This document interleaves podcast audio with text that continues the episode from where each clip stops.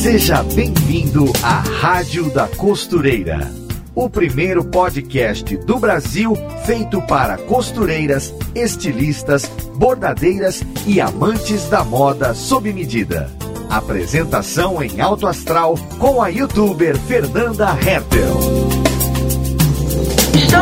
Volta, costureiras do meu Brasil, com mais um programa aqui na Rádio da Costureira o podcast que foi todinho feito para você que ama costurar, que ama moda. Eu sou Fernanda Hertel e convido você para passar um tempinho aqui comigo num bate-papo legal sobre costuras. O nosso tema de hoje é o real valor de uma costura. Quando você dá seu preço aí, cobra do seu cliente por um determinado serviço, por mais simples que seja, pode ser até uma barra de calça, essa cobrança é baseada em quê? Hum? Fica comigo que você vai descobrir. No episódio de hoje teremos a ilustríssima companhia de Júnior José Jacobs Maximus, o cara por trás da loja de tecidos que conquistou o coração da gente na internet, que é a Maximus. Ele é o cara mais marqueteiro que eu conheço, tá sempre bolando um jeito de vender mais e melhor, e é por isso que ele estará aqui com a gente nesse programa, trazendo a sua visão de administrador. Ele é formado em administração, direito, é empreendedor, trabalha com o marketing da Maximus, e eu acredito que será muito legal o nosso papo com ele hoje hoje que vai nos ensinar aí a lucrar mais com as nossas costuras. Fala aí, Júnior, um pouco mais de você. Se apresenta pra gente. Olá, Fernanda. Olá, costureiras e costureiros e estilistas, enfim, designers de todo o Brasil. É um grande prazer para mim estar aqui e bater esse papo, né, tentando dividir um pouco do que nós aprendemos no, nos últimos anos sobre como posicionar é, uma marca, uma profissional eu nessa área da costura, né, eu nasci no meio desses roncos de máquina de costura, no meio dos tecidos, vendo a minha mãe, no início os meus pais, costurando, contratando pessoas, resolvendo é, problemas do dia a dia de um, de um ateliê que foi crescendo, né, e, e hoje a gente está aí se relacionando no Brasil todo através do site com todas vocês, então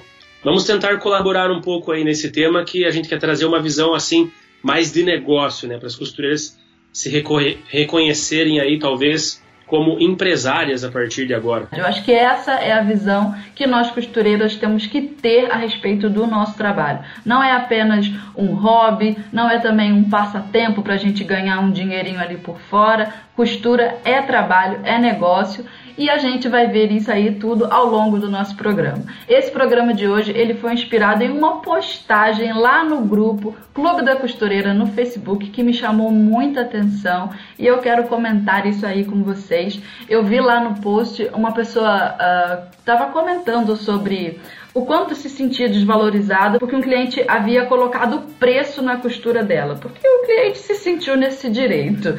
Ele não costura, ele não sabe fazer, não tem máquina, mas se sentiu no direito de reclamar do preço e determinar quanto seria. E ela estava ali desabafando indignada e várias pessoas comentaram, se solidarizaram, porém de todos os comentários teve um que me chamou a atenção quando uma pessoa ali fez referência uh, ao mercado da costura de uma maneira geral, dizendo que pelo fato de algumas costureiras, algumas profissionais cobrarem tão pouco por determinados serviços, e ela deu o exemplo de uma barra de calça ali que muitas pessoas cobram 3, 4 reais, que a coisa estava desandando para todo mundo. Até que depois, um segundo comentário ali respondendo essa pessoa, ah, a costureira em questão disse que cobrava 3, 4 reais porque ela não tinha cara, ela não tinha cara de pau para cobrar mais do que 3, 4 reais por uma coisa que ela senta na máquina e faz em 5 minutos.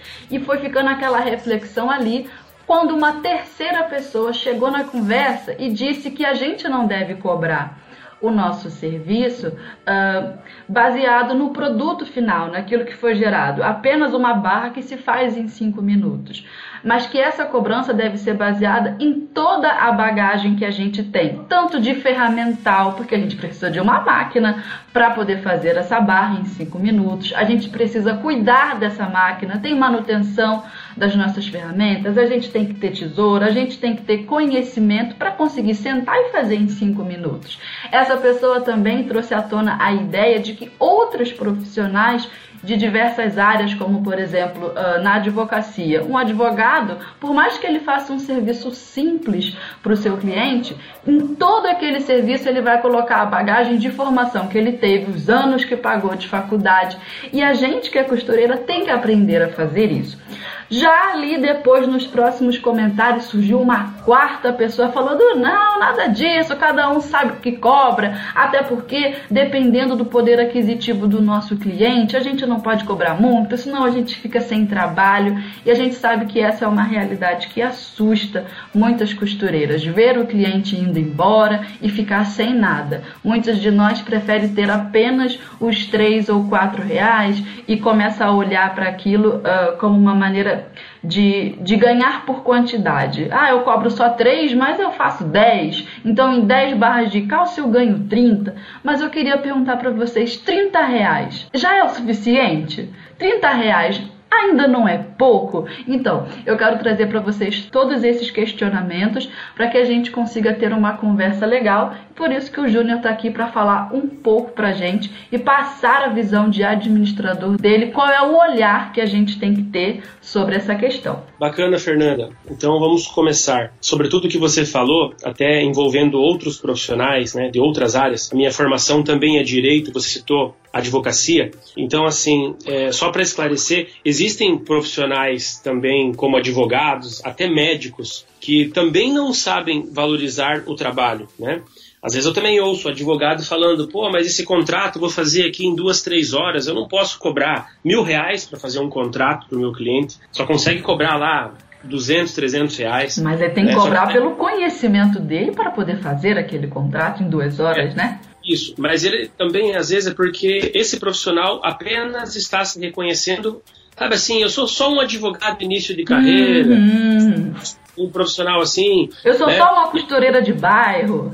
Isso, isso. Então, vamos imaginar pintar a cena hoje de muitas profissionais do Brasil. Vou falar o que eu vejo aqui no Paraná, né? Mas eu acho uhum. que não uhum. deve mudar muito aí pelo Brasil. Sabe quando você tá, às vezes até em bairros perto do centro, você passa, tem uma casinha lá meio que mal pintada, um portãozinho, assim, ainda tem aquela plaquinha assim, costureira, né? Uhum. É, ajustes e consertos, uma plaquinha meio suja, branquinha, pintada de vermelho. E você se resume aquilo, né? A, a, o marketing, assim, daquela costureira. Infelizmente. Então, é, você pensa, não tem nem o WhatsApp naquela placa, a pessoa tem que bater palma, porque nem campainha tem lá. E aquele aspecto, assim, de casa, né? Não é que você tenha que... Ah, então tem que ter uma empresa em pagar um aluguel de uma sala comercial? Não, não precisa. Uhum. Mas como, quanto a gente pode melhorar esse ambiente? Porque trabalhar em casa, o home office hoje, é o sonho das pessoas, é Nossa. qualidade de vida. As costureiras é, amam. Estar perto da família, poder fazer o almoço da família, poder costurar. Mas assim, então beleza, vamos reservar aquela aquela primeira sala para receber esse cliente, montar o seu ateliê ali. Então assim, eu acho que essa jornada de se reconhecer como uma empresária, ela passa por por vários pontos, né? O primeiro é que tem muitas pessoas nessa fala aí de, mas eu não tenho cara para cobrar mais de três ou quatro reais num negócio para fazer cinco minutos. Até tem uma passagem assim de um colega meu que mandou fazer uma logomarca com um publicitário. E daí ele comentou esse diálogo com o publicitário, que ele chegou lá para fazer o orçamento e conversar com o publicitário, e o publicitário queria cobrar R$ 1.500 para desenhar uma logomarca para ele. Claro que era um publicitário já, tinha sua agência, já tinha alguns anos de mercado, algumas marcas, alguns clientes bem atendidos e reconhecidos. E aí ele acabou negocia na negociação e pô, pô, mas R$ 1.500, quanto tempo você vai levar para fazer essa logomarca para mim? Ele falou, olha, eu vou fazer isso numa tarde, pode ser que eu leve duas horas, três horas, no máximo quatro horas, vou fazer uma breve pesquisa sobre o teu segmento aí na internet, né? Mas com base em todas as técnicas assim, quando eu sentar para fazer, eu acho que em duas horas vai estar tá pronto. Como vai cobrar tudo isso por duas horas? Ele explicou para o cliente dele, o publicitário disse, olha, aqui tem muito tempo de trabalho, eu tenho 20 anos de profissão. Então eu demorei 20 anos estudando e trabalhando para eu conseguir fazer isso para você em duas horas. Então, isso mesmo. E outra, é a marca dele, ele está valorizando o que ele está apresentando para o cliente. A marca é a assinatura da empresa daquele cliente. Então, toda vez que alguém lembra, por exemplo, da Maximus, as pessoas lembram daquele M. O que, que o nosso M representa? Foi um publicitário bem pago que fez aquele M também, que é um amigo meu. Aquele M é um M da, Ma da Maximus, ao mesmo tempo ele parece uma tesoura aberta, tanto que... É verdade! Verdade! É, o pinguinho, o pinguinho do I, ele é como se fosse um parafusinho da tesoura, né? E ao mesmo tempo, como nós trabalhamos com tecidos finos e, e, e trajes de festa, aquilo também parece uma coroa, que lembra a questão da nobreza, né? E aquelas pontas afiadas ali colocam um pouco dessa agressividade que a Maximus quer ter com inovação, com atender bem o seu cliente, com expandir para o Brasil todo. Então, tudo isso foi ele que disse para mim depois de ter feito a marca. Então, assim, ele soube vender muito bem o que ele apresentou no final, né? E aí eu nem. aquele valor que eu paguei é, se tornou barato, porque ele soube valorizar o trabalho. Mas antes de tudo, ele estudou bastante para aquilo, né? Então. A capacitação volta... é necessária. Com certeza. Voltando é, é para o universo da costura, né? É, tem três pontos que eu gostaria de comentar é, com as costureiras, né? E quando eu digo costureiras, assim, entendam, né? Os homens também, os alfaiates, uhum. aquelas que, que, estão estudando moda nas universidades, que são designers, todo mundo dessa comunidade da moda sob medida. Investir em capacitação, isso que a Fernanda acabou de falar. Esse é o ponto primeiro, primordial, principal. É, então, assim, é, é outra coisa que eu também ouvi uma discussão no Clube da Costureira, e uma costureira disse assim: é, Pessoal, como vocês se sentem quando a, a cliente está no, na, no ateliê, atende uma ligação e fala assim: Oi, tudo bem? Ah, agora não posso atender, estou na costureira. Teve gente que comentou que se sente um pouco desvalorizado, pô, simplesmente uma costureira, e outras que falaram nada contra, porque eu tenho orgulho da minha profissão e tal. Mas para aquelas que não gostam dessa pecha, que eu acho uma profissão bonita e a gente está deixando de se valorizar, as próprias costureiras não acreditam que o produto delas, que o serviço delas vale mais do que três reais e por isso ficam acanhadas de cobrar. Mas então, assim, esse conhecimento, essa capacitação, ela vai resgatar essa autoestima que está perdida para a classe, mas em primeiro lugar para a pessoa mesmo, para aquele indivíduo.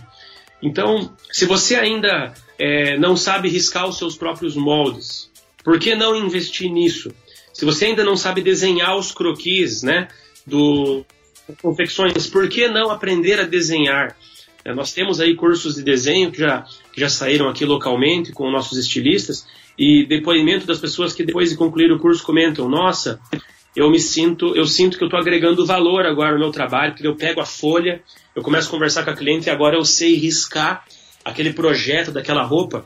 Então você começa a glamorizar, uhum. não só precisamos de glamour. É exatamente isso. Embalar melhor o nosso produto, né? E então assim, até minha mãe gosta de dizer, né? A, Inês Maximus gosta de dizer que ela guarda esse termo estilista para aquela profissional que domina todos os passos do processo de criação, confecção de uma peça de roupa. Né? Faz do então, assim, zero assim, e fica bonito e ela sabe fazer qualquer coisa.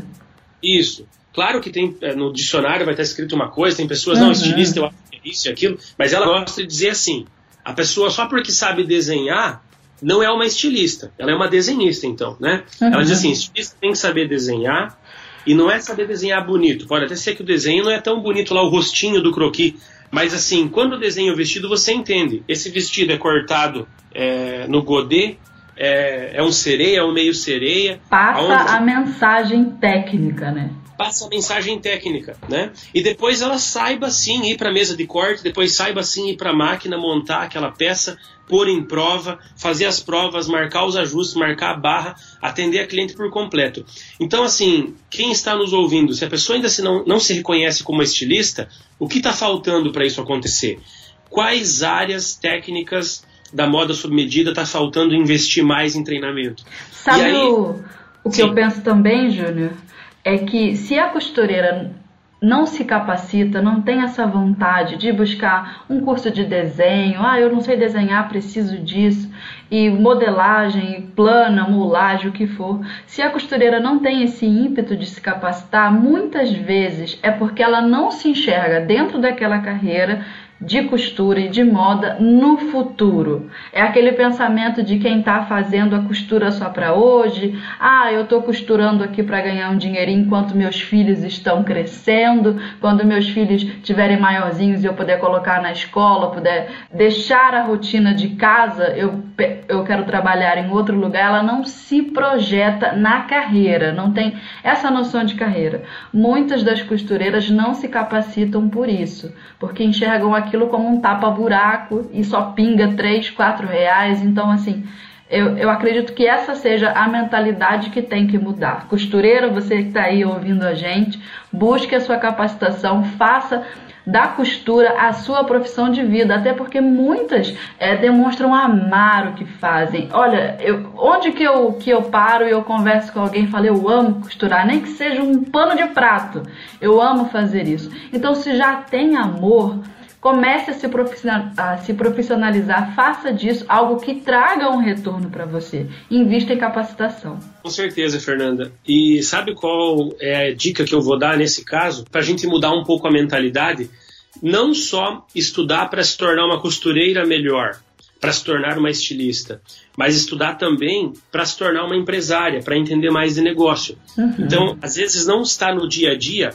a costureira nunca leu nada sobre empreendedorismo, sabe? Não ouviu um podcast. Até vou dar quatro dicas de podcast no Brasil gratuitos que falam desse assunto. Resumo Cast é um podcast que tem mais de 90 resumos de livros de negócios, super acessível à linguagem para a pessoa entender. Tem o GVCast, que é do Flávio Augusto, lá do Geração de Valor. Já ouvi Os todos. Os próprios livros de Geração de Valor, super é, acessível à linguagem, são três livros você encontra em qualquer livraria do Brasil, são dos livros mais vendidos do Brasil, dão essa ideia de, de pensar um pouco diferente, é, que mais que tem a mentalidade empreendedora, e ainda outro que eu costumo ouvir é o Café com ADM. Todos eles, qualquer pessoa, não tem que ser empresário, não tem que ser formado em administração, em marketing, nada disso, sabe, para se relacionar um pouco com isso, para entender Tá, mas a plaquinha não é legal lá na frente da casa, então como é que faz? O que, que eu tenho que mudar para ter obter esses insights? Então, quando eu digo investir em capacitação, não só para se tornar uma costureira melhor, mas para entender um pouco mais de negócio, de mercado, é, tratar o cliente como um consumidor e conseguir criar pequenas estratégias que a gente vai aqui que não custa muito caro, é, só querer investir mais em si mesmo. Isso, e para aquelas que duvidam, olha, eu tenho muitas, é, muitos casos aqui de costureiras que trabalham conosco, é, que compram tecido na loja, que desenvolveram sim esse trabalho inicialmente, nos anos iniciais do casamento, a mulher fica com aquele encargo assim de cuidar mais da casa, cuidar dos filhos, e aí é, é fácil levar né, uma salinha de costura, alguns ajustes e tal, mas depois, com o tempo, investindo mais, esse negócio cresce, extrapola. Se investir, muitas delas estão ganhando mais do que o marido. É o marido que está correndo atrás, que deveria ficar.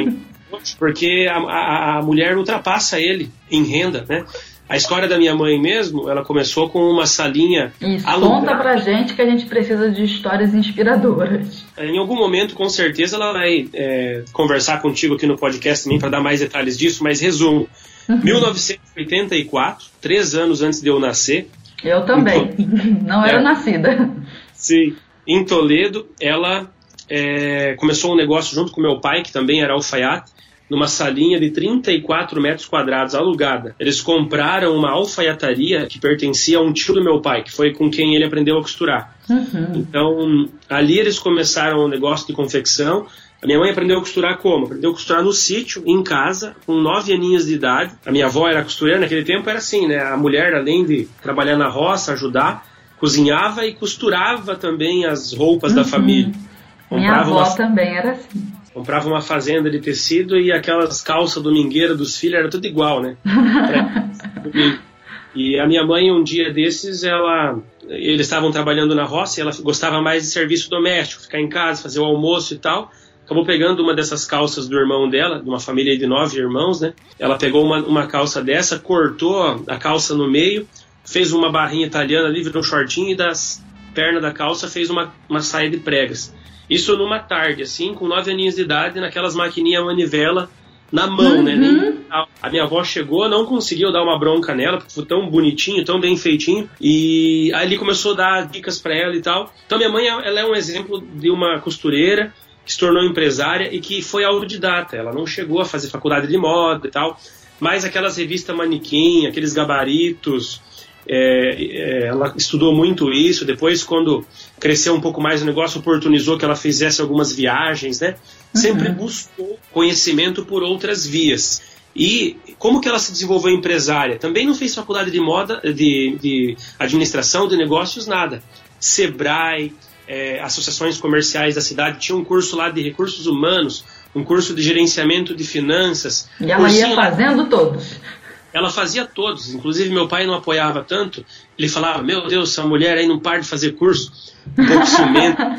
Mas ela não estava nem aí, ela saía e corria atrás do, do sonho dela. E de noite, depois da, da carga horária de trabalho das lojas, ela ia para a sala de aula e ia lá aprender como transformar esse sonho dela num negócio. Né? E hoje, só a sede dela em Toledo tem mais de 1.500 metros quadrados. Ela tem hoje perto de 70 funcionários. Então, assim, claro, 33 anos de Maximus, né, uhum. né? De, desse ponto de partida. Mas o ponto é, principal foi esse investimento em capacitação, com certeza. Até porque a gente conhece várias costureiras que também trabalham há décadas e ainda estão numa situação ali de profissionalização ainda amadora, infelizmente. É, com certeza. Mas aí, para dar uma nova luz, qual que seria a segunda dica? Eu falei que tenho três dicas. Uhum, por favor. A segunda, desenvolva seu networking, faça parcerias. Esse termo networking é quase uma palavra. Um palavrão. É, é mas o pessoal usa, né? O que, que é? É rede de contatos, tá? Então o que eu quero dizer com Amizades. isso? Amizade. Isso mesmo. Quando você monta um negócio, quando você começa a costurar, a costura não tá lá tão bem feita, né? Aquele acabamentozinho ainda meio tortinho, você acaba confiando que quem vai usar é o pessoal da casa, as amigas do chimarrão ali e tal, você acaba até dando a peça às vezes uhum. para você ganhar prática, né? Uh, tô falando bem do, do, do começo. Bem do início, mas, é assim mesmo. é, mas mantendo é, é, esse ritmo de se relacionar com as pessoas, é, o que, que eu vejo que acontece aqui? Nas lojas físicas da Maximus, aqui em Cascavel, por exemplo, nós temos a Maximus Tecidos, a loja física. Eu tenho o Clube da Costureira é parecido com o da internet. Só que como que funciona uma loja física? Tem lá no, no, balcão caixa da loja vários cartões de costureira. Só em Cascavel temos mais de 80 costureiras cadastradas no clube, da cidade de Cascavel e cidades próximas. Então quando a gente descobre uma costureira dentro da loja, que nós não temos o cartãozinho dela, a gente bate um papo, é, motiva ela a fazer um cartãozinho, ter uma marca e ela dizer: você gosta de fazer mais é, alfaiataria, modinha casual, faz vestido de festa. Define e... o ramo, né? Define o ramo, define as expertises, as habilidades que ela tem. E aí a gente marca no nosso caderninho, organiza isso. Então fica aquela relação de parceria. A Maximus indica ela, indicamos hum, interessante e ela devolve as indicações. Quando uma pessoa que é da, da carteira de clientes dela precisa de tecido, ela indica máximo. E a gente fala assim: olha, é, Fernanda, se esse mês aí tiver meio fraco, uma coisa assim, dá uma ligada para nós que nós vamos mandar cliente para você. Então, assim, toda Isso a cidade. É networking. Né? Isso é, é uma, uma parceria ganha-ganha. Como é que eu posso me relacionar melhor? Se você não tem cartões de visita, como é que você vai deixar cartões de visita na, numa loja de tecido? E na sua cidade eu sei que tem uma loja de tecido. Toda né? uma, uma cidade uma, tem. Uma loja de aviamento, se a pessoa trabalha mais aí com. Pode ser que muita gente que ouve a gente também trabalha com essa questão do, do artesanato, do crochê, né? Uhum. A regra é a mesma. Trabalhos manuais, essa questão do, do, do feito à mão está é, tá super em alta agora. A gente vê, inclusive, pessoas que não querem a costura como uma profissão, é, querendo aprimorar, sabe? As mulheres voltando a cozinhar, uhum. voltando a, aprendendo é, coisas novas, né? Tem uma, uma cliente nossa aqui que, tipo, no aniversário da filha, ela fez, fez o bolo, fez da filha, da, da criança, e fez as fotos, tipo, tudo, sabe? As pessoas estão resgatando por prazer mesmo de viver, de se tornar um ser humano mais completo de experienciar mais coisas, buscando aprender coisas novas, né? E então faça essas parcerias. Outra coisa que eu acho bacana é, a gente tem um, um, vou falar outro palavrão aqui, CR em inglês isso significa assim é, gerenciamento do relacionamento com os clientes. Em empresas grandes e tal, é, costuma ser um software, né, um programa de computador onde você coloca lá os dados do cliente para lembrar do aniversário dele, para saber o que, quanta, qual que é o, o, valor médio da compra dele e tal. Mas esquece esse conceito complexo, vamos imaginar um caderninho, uhum. uma agenda. Você compra na livraria lá da Tilibra e você começa a anotar tudo sobre o seu cliente. Ao longo de um ano, muitas costureiras fazem roupa para várias clientes e daí não se relacionam. Tipo, não é só a, a cliente que tem que lembrar de você. Você lembra dela. Quando ela faz aniversário, você liga lá, Ô Fernanda, eu tô te ligando hoje para parabenizar você, seu aniversário. Eu tô vendo aqui que já faz uns seis meses, desde aquela formatura que você foi convidado, que a gente fez aquele vestido, você não veio mais. Passa tomar um cafezinho comigo, tô com saudade de você. E daí, como é que tá? Como é que é o nome da sua gatinha mesmo, Fernanda? Salu. É, como é que tá a Salu? Ou, Olha, é... que estratégia, no coração é da cliente. Perguntando do gato. Às vezes pode ser filho, pode ser o marido, sabe? É, anota no caderninho é, pontos, é, coisas importantes na vida da Fernanda para você lembrar dela, da sua cliente. Esse cliente vai se apaixonar por você, isso é um diferencial. Isso não é uma costureira qualquer, sabe? Isso é uma pessoa que participa do meu círculo de convivência, do meu círculo social, uma pessoa que eu gosto. Ela vai, e se ela não tiver nada para costurar naquela semana, naquele mês, essa ligação às vezes é tão surpreendente para ela, porque tem marido que acaba esquecendo o aniversário muitas vezes. e, e, existe, né? Ou, ou, grandes amigos que não ligam para você. Pô, aquela costureira me ligou. Vou lá ela, fazer uma blusa. É, e mesmo que ela não tenha que fazer, ela vai falar daquela experiência que ela teve com a costureira para uma amiga. E a amiga precisa, né? Então, querer. essa é uma ideia. E fazer outra coisa é redes sociais, né? Como eu falei no início que eu vou dar dicas hoje para quem está vivendo o ano 2017. Quando a minha mãe começou em 1980... Costureiras modernas. Modernas. Então, nós temos que estar em sintonia com o nosso tempo. Abrir um negócio há 10 anos era diferente. Né? Há 10 anos, o, o primeiro smartphone estava sendo criado, o iPhone. A gente usava aqueles celulares, a maioria, aqueles Nokia, aqueles celularzinhos, tipo, o mundo era totalmente diferente. Que só servia para ligar mesmo, falar. Ligar. Hoje também liga, né? Hoje nós não compramos mais computador, muitas pessoas nem querem mais ter um notebook porque o celular, o smartphone resolve tudo. Mas então assim, Instagram e Facebook, as redes sociais, né, hegemônicas, as maiores, tem que estar presente. Por quê? Porque quando você faz um vestido, por exemplo, é, para casamento, formatura, madrinha, ou mesmo o pessoal que trabalha, que não está na moda festa, se especializa mais em moda casual, Agora, por exemplo, está na moda Pantacur, né? Aí a uhum. Camila, faz umas duas, três semanas, ela estava na jornada para achar a Pantacur perfeita. Ah, dos aí, sonhos. Aí na loja, vai, vai procura nas lojas de departamento, Renner, Riachuelo, não acha, manda fazer, desenha, qual tecido.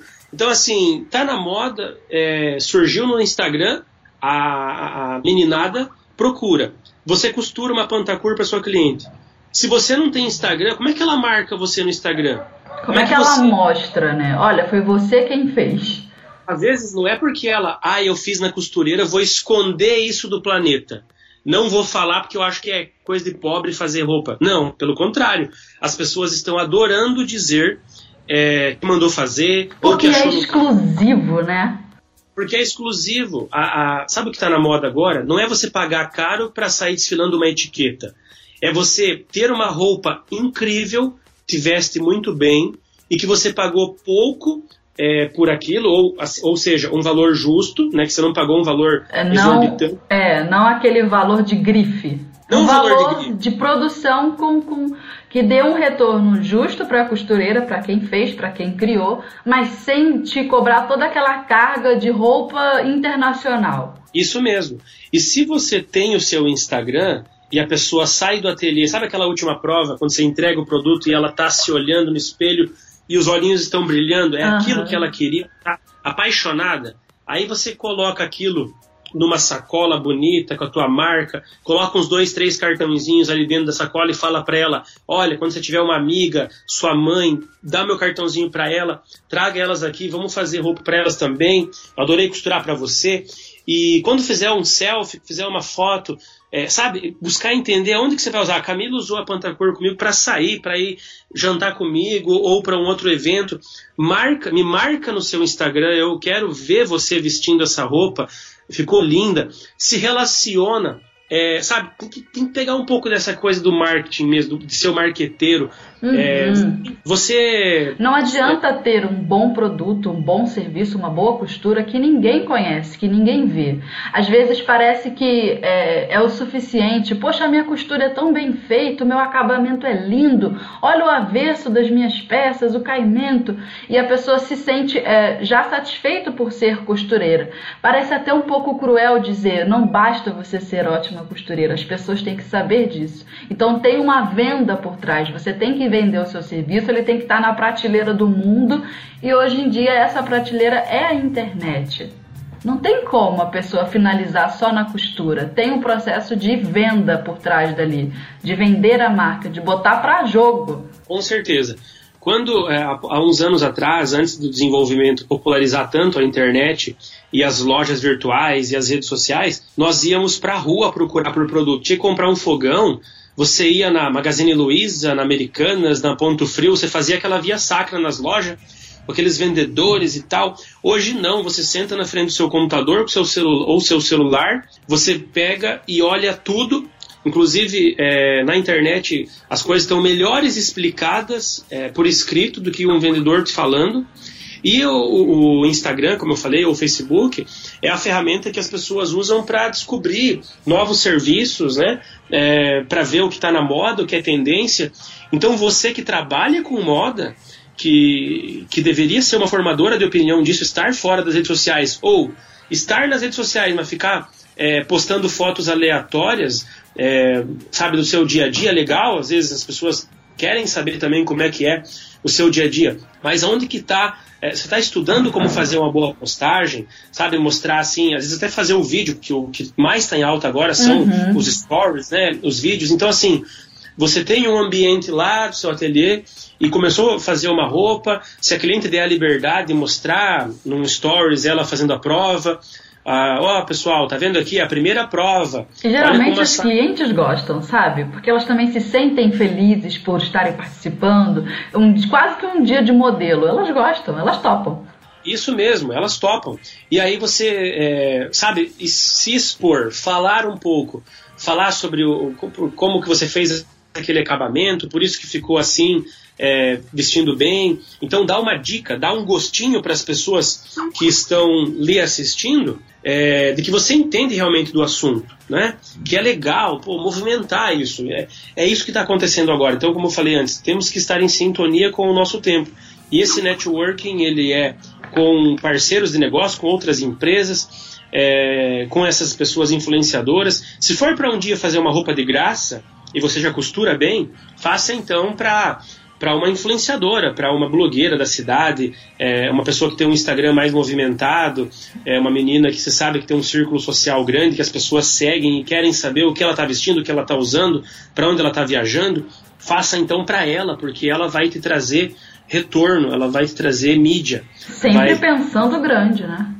Pensando grande, pensando em expandir. Isso que a gente falou aqui, Fernanda, é só digitar no Google como fazer uma, como trabalhar com as postagens do Instagram, é, uhum. como fazer uma fanpage. Não como é tirar nada... fotos bonitas também. Isso. Não tem que comprar nada, nem curso, é, para se aprofundar. Talvez precise, você queira investir em algum momento, mas às vezes é só dar uma procurada na internet, no próprio Google, uhum. e conversar com algumas pessoas. Quem for um pouco mais velho, é, usar um pouco do conhecimento das novas gerações. A costureira que é mais vovó ou que é meia idade tem uma filha ou tem uma neta que com certeza pode ajudar nisso. Né? Então, e elas ficam felizes em ajudar também, porque na hora que elas querem fazer uma roupinha nova para ir numa festinha da amiga de 15 anos, elas chamam a vovó, a mãe, a tia, então elas têm que ajudar também. É, com certeza. E aí, para nós nos, nos, não delongarmos muito, esse ponto uhum. 3, deixei para o final, é, lembrando que a gente já passou por invista em capacitação, falamos de desenvolver o seu networking, fazer parcerias, e o ponto 3 é seja uma marca, crie uma marca pessoal. É, toda pessoa que faz essa jornada de costureira a empresária, de costureira a estilista, ela construiu uma marca de alguma maneira. Então, assim, criar uma logomarca, é estilista Fernanda Hertel. Fernanda Hertel, modelista. Uhum. E ter um desenho para essa marca. Às vezes uma, um cartãozinho que vai ter ali uma tesourinha, é uma agulha, uma escrita, às vezes mais manuscrito, assim, uhum. ou mesmo em caixa alta. Cria um desenho, cria uma identidade própria. E se você se sentir à vontade, desenha você mesmo. Você já desenha os seus looks e tal, por que não desenhar a sua marca? Passa um dia para fazer isso, olha referências, para você ter pelo menos o seu cartão de visita, aquela plaquinha lá da frente da sua casa, sempre limpa, sempre nova e com a sua marca, estilista, ateliê de costura, da Fernanda Hertz. Olha sabe? que bonito, que imponente. As costureiras vão sentir orgulho de ter uma placa assim na frente de casa, que seja melhor do que aquela quadradinha só escrito Exato. ajuste de vermelho. Isso. E aí você coloca o teu WhatsApp lá naquela placa para a pessoa não precisar bater palma em tocar campainha, porque daí em casa é muito, as pessoas sentem muito mais à vontade hoje iniciar uma conversa pelo WhatsApp. E quando ela te adiciona no WhatsApp, não deixa lá aquela foto, sabe? É, de qualquer jeito, meio descabelada, meio que o dia que você foi no sítio. Já que você vai ter o seu WhatsApp é, para vida pessoal, mas também profissional, faz uma foto maquiada, bonita, com uma roupa legal. E quando a pessoa te adicionar, antes da oi, ela já vai ver assim, pô, tem uma imagem profissional essa foto aqui, né? Não é qualquer um. Ter uma sacola, de preferência uma sacola de papel, e daí você fala, nossa, mas fazer uma sacola de papel tem que imprimir pelo menos 100 sacolas, vai custar 2, 3 reais cada sacola. Claro, daí já tô. Não tem como você cobrar mais 3, 4 reais na barra, se você vai mandar. Não dá, é. Assim, a cliente chega com uma sacola de plástico de mercado com a roupa, eu acho que ela não vai chegar, mas se ela chegar, ela vai levar de volta. Não, elas chegam, pode ter certeza. Então, mas se ela fizer isso, você reprograma o cérebro daquela cliente. Ela chegou com a sacola de plástico, mas ela vai com uma sacola é de papel. É isso aí, tem que reprogramar. Enrolado num papelzinho de seda. E, se, e, e, às vezes até um sachêzinho lá, a essência da criatividade, que é um perfuminho para a pessoa chegar com a roupinha em casa cheirosa. Então, assim, esses pequenos detalhes, eles não custam caro, eles fidelizam e eles mudam a imagem que o cliente tem do atendimento, da experiência que ele tem contigo como costureira, como estilista. Um cliente desse, tratado dessa maneira, ele não vai querer dar só 3, 4 reais numa barra. Esse não. cliente está disposto sim a pagar mais. Por mais que ele tenha um poder aquisitivo não tão alto, se a gente comparar o consumo desse cliente em outras áreas, o que ele gasta num lanche de shopping, quanto ele paga por um ingresso de cinema, é absolutamente absurdo que ele só pague 3, 4 reais numa barra de calça. Entende? Toda a, a vida de consumo dele tem outras características. É, antigamente, o, o Kinder Ovo custava um real. Hoje em dia não custa mais. Por que, que as costuras de hoje ainda têm um preço de antigamente? As costureiras sentem muito isso na prática. Imagine você estender a mão e receber três moedas, sabe? E a gente consegue envolver o cliente de uma outra maneira. Tá aí, ó, a sacola. Se não quiser é, encomendar a sacola com o seu nome, compra uma sacolinha daquelas que tem a, a cor que nem papel craft, sabe? Coloca Isso. ali uma estampa na frente, pede para sua neta imprimir para você uma estampa que tem o seu nome, cola, põe uma fitinha. Não precisa você também exatamente se procurar uma empresa. Ah, onde que eu arrumo uma empresa para imprimir uma sacola com o meu logo, com o meu nome? Tem como a gente fazer, é legal colocar essa questão assim na tua rede social também, agende um horário, porque quando você fala agendar um horário, você eleva também, a, você se compara ao médico, né? O uhum. médico, o advogado, chega lá e bate na porta e entra.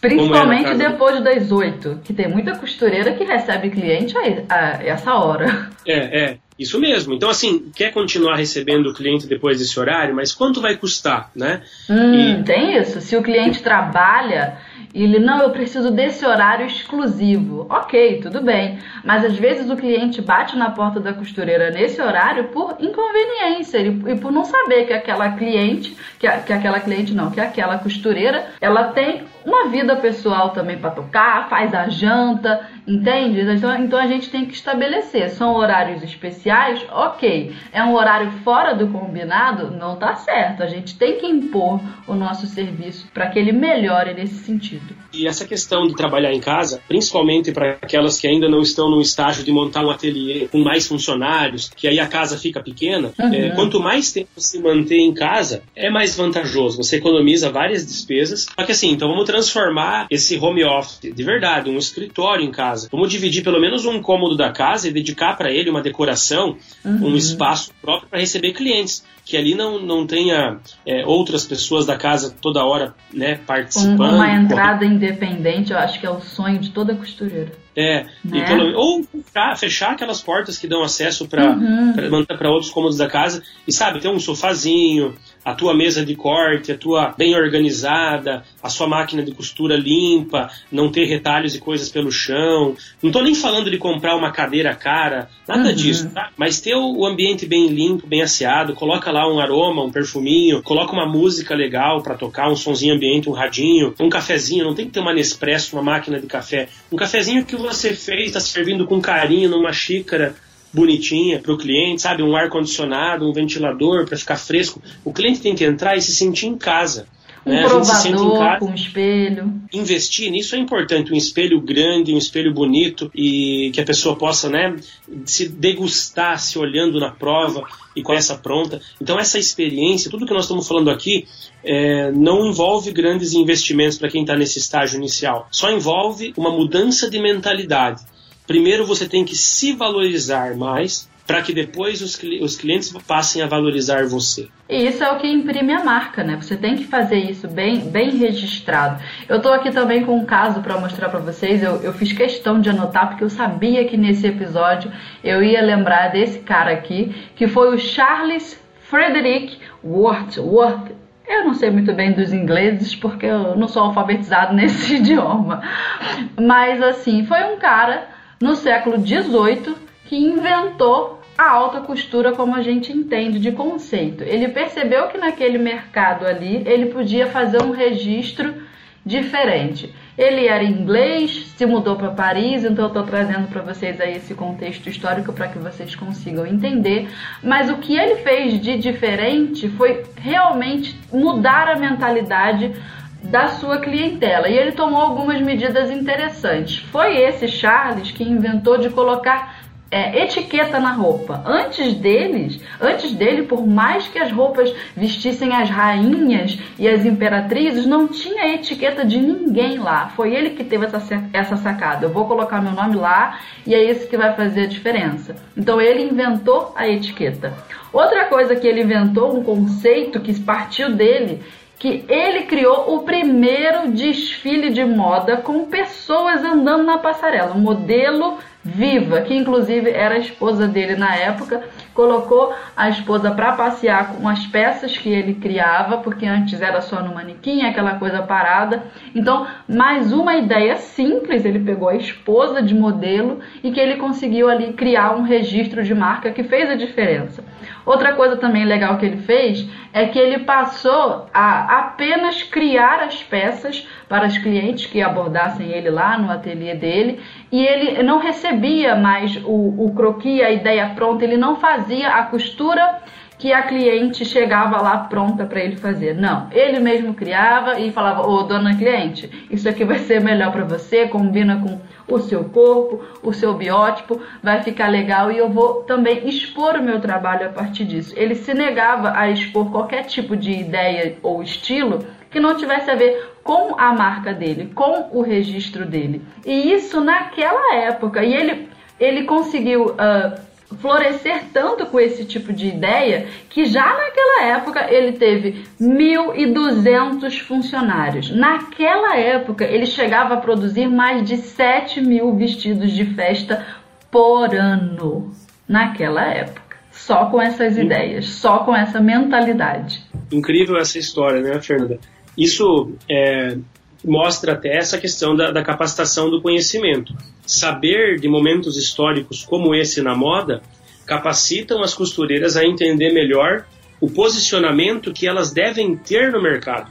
O que esse cara fez foi alçar é, as costureiras para esse, as, os estilistas para esse patamar de artistas. Uhum. Que, Hoje mesmo, quando a minha mãe desenha um vestido de noiva, por exemplo, para um primeiro aluguel, vamos jogar um valor lá é, vamos por 10 mil reais para alugar um vestido de noiva. Nós não estamos numa, numa região metropolitana, tá? Uhum. A cidade de Toledo tem, por exemplo, 140 mil habitantes, Cascavel, de onde eu falo hoje, tem 350 mil habitantes. Esse valor, ele pode ser um valor que muitos escutaram aí, um valor alto, porque não é para comprar o vestido de noiva, é para usar uma vez e devolver. Esse hoje é um valor médio que minha mãe cobra para fazer um vestido de noiva aqui. Uhum. Mas é, a gente sabe que se fosse em Curitiba poderia cobrar mais. Só que ela, às vezes ela está gastando nesse vestido, depende da cliente, depende da negociação, de cada caso.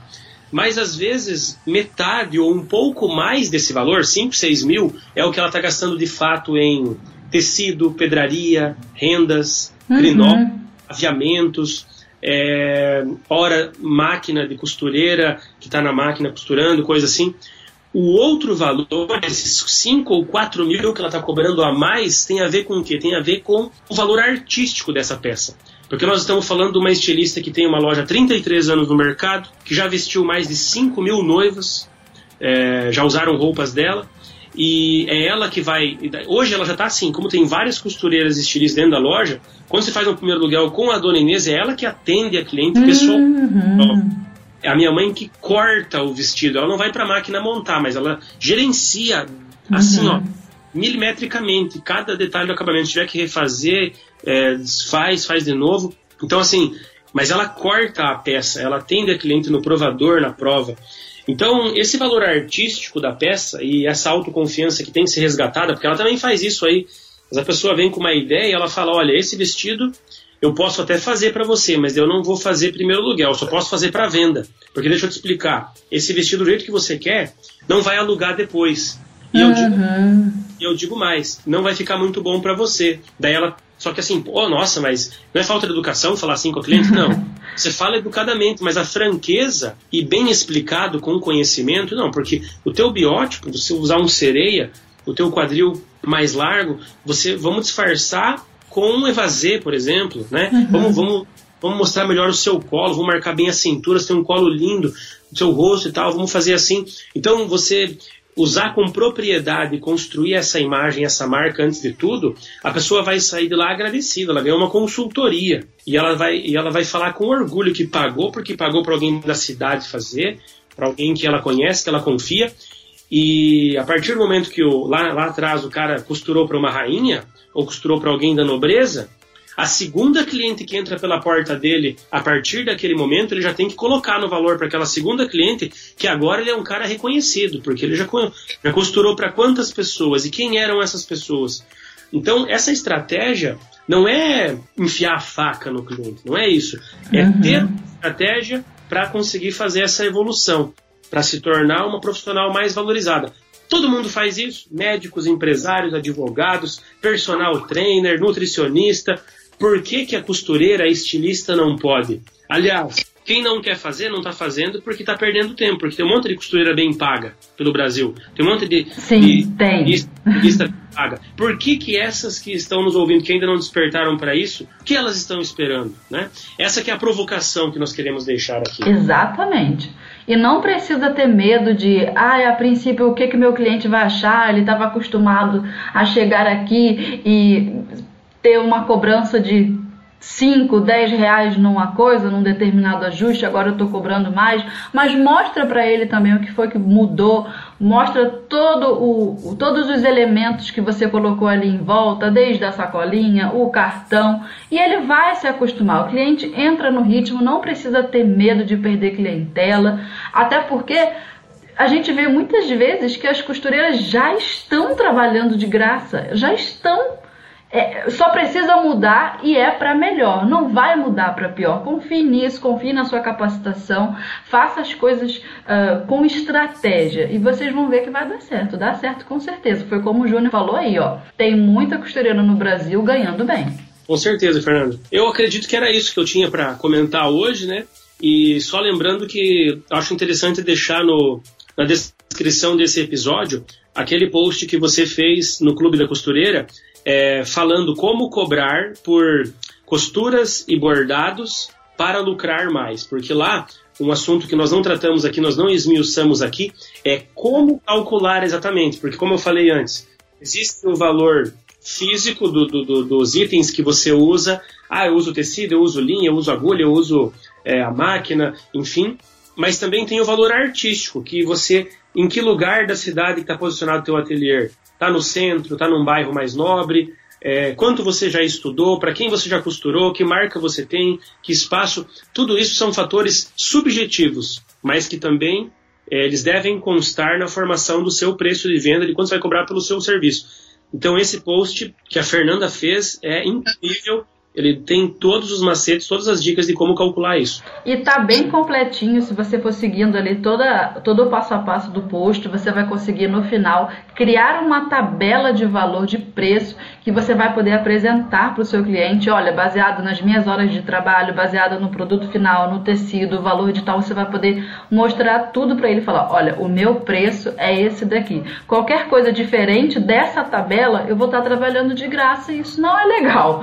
Tem como você expor isso para ele, tirar do subjetivo. Ah, eu não sei explicar por que, que eu cobro 15, eu não sei explicar por que, que eu cobro 40, por que, que eu cobro 60, mas com essa tabela que você vai conseguir criar aí, nos seus serviços, você vai conseguir é, tornar isso real, visível para o seu cliente. Vale muito a pena sim acompanhar esse post, seguir aquilo certinho e começar a transformar aí a sua vida profissional no seu ateliê. Então vamos arrematar o nosso assunto de hoje, porque o nosso episódio rendeu. Tenho certeza que muitas de vocês agora vão se sentir confiantes e o que a gente tem para sintetizar, para arrematar esse nosso episódio é a conclusão de que todas nós conseguimos sim melhorar o nosso serviço, o nosso trabalho. É possível ter mais do que se tem hoje. Confie nisso e lembre sempre daqueles três passos que o Júnior falou pra gente. Vamos buscar capacitação, vamos melhorar o nosso network, nossas amizades, tratar a nossa cliente como uma pessoa próxima da gente, afinar esse relacionamento e também o terceiro tópico que é seja uma marca, faça um registro de, do que você é. O, o, se o seu serviço fosse uma pessoa, se a sua costura fosse alguém, que personalidade teria? Ela é mais fashionista? Ela é clássica? Imprima isso nos seus serviços e é assim que a gente arremata o episódio de hoje. E agora, no final do nosso episódio, uma surpresinha para vocês. Você que está aí assistindo o nosso podcast, essa novidade na Podosfera, a Rádio da Costureira, a gente precisa do seu feedback. A gente precisa saber o que você está achando do nosso podcast, que dica você tem para dar, se o áudio tá legal, se os assuntos estão aí sendo do seu interesse. O que você tiver para dizer, para acrescentar para a gente é muito bem-vindo e para estimular aí essa nossa relação, esse nosso relacionamento, onde a gente fala daqui e vocês falam daí, a gente tem uma surpresa para vocês. Que tal se vocês comentarem aí nos agregadores de podcast, nesse aplicativo que você está usando aí no seu smartphone, o que você tem achado da Rádio da Costureira e os 50 primeiros comentários, os 50 primeiros feedbacks que a gente tiver, a gente vai recolher o nomezinho de vocês. Vocês deixem também o número do WhatsApp e nós vamos mandar para vocês 50 cadernos da costureira, o xodó lá do site da Maximus para vocês. Conta aí, Júnior, pra gente como é que vai ser. Então, como você disse, é, algumas pessoas têm smartphone da Apple, outras de outras marcas, Samsung, LG, etc. Em algum desses celulares você está usando o aplicativo, né, esse agregador, para ouvir os episódios do podcast. Então você vai nesse agregador, deixa um depoimento para a Fernanda, explicando o que, que você está achando dos assuntos, como ela disse, e ao final do seu depoimento, sincero e honesto, você coloca o número do seu WhatsApp com o DDD, que aí uma, as 50 primeiras pessoas que derem esse depoimento, nós da Maximus daremos gratuitamente, entregue em casa, na sua casa, em qualquer lugar do Brasil, o caderno de medidas da costureira, que, como a Fernanda falou, realmente é o xodó da loja. Nós já temos quase 3 mil cadernos vendidos em dois anos, então tem muita costureira aí com esse caderno. Se você ainda não conhece, entra no site, dá uma namorada nele lá, mas nem compra ainda. Vai dar o seu e você vai receber na sua casa, tá? Então é bem fácil de fazer esse esse depoimento para nós. Então, gente, esse foi o nosso episódio de hoje, um programa maneiro para a gente ficar pensando aí durante a semana. Muito obrigado, Júnior, pela sua companhia aqui com a gente. Muito obrigado pela oportunidade. Espero estar aqui em outros momentos podendo colaborar. É isso aí, gente. Obrigado pela companhia de vocês. Um beijo grande e até a próxima. Você ouviu a Rádio da Costureira, o podcast da moda sob medida. Produção House, radioagt.com.